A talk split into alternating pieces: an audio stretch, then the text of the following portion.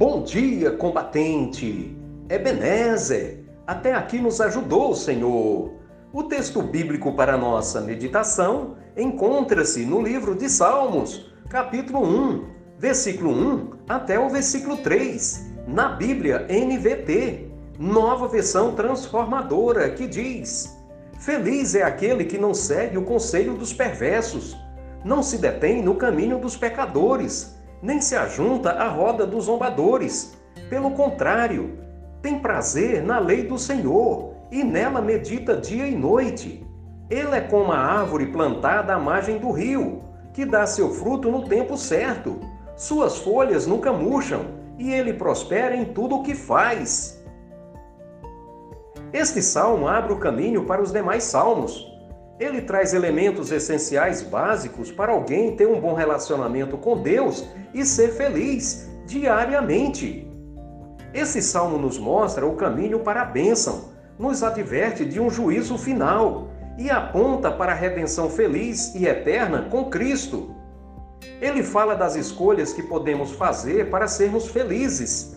Ensina a termos cuidado com as companhias que escolhemos andar, ouvir e ficar uma vez que isso influenciará não só o hoje, mas o amanhã e o para sempre. O salmo diz que uma pessoa feliz, no conceito de Deus, é aquela que, além de saber escolher bem as suas companhias, associações e amizades, é aquela que tem prazer em ler e meditar Sua palavra de dia e de noite. Essa pessoa terá a alma e o espírito bem alimentado poderá enfrentar todas as estações e mudanças o ano todo e ainda assim continuar firme. Ele será como a árvore plantada à margem do rio, que dá o seu fruto no tempo certo. Suas folhas nunca murcham e ele prospera em tudo o que faz. D.L. Moody disse: Todas as árvores do Senhor são perenes que a nossa alegria e satisfação esteja alinhada à mesma perspectiva do salmista, em Deus e em Sua palavra. A vida boa e feliz é aquela dentro da vontade de Deus, o resto é pura ilusão.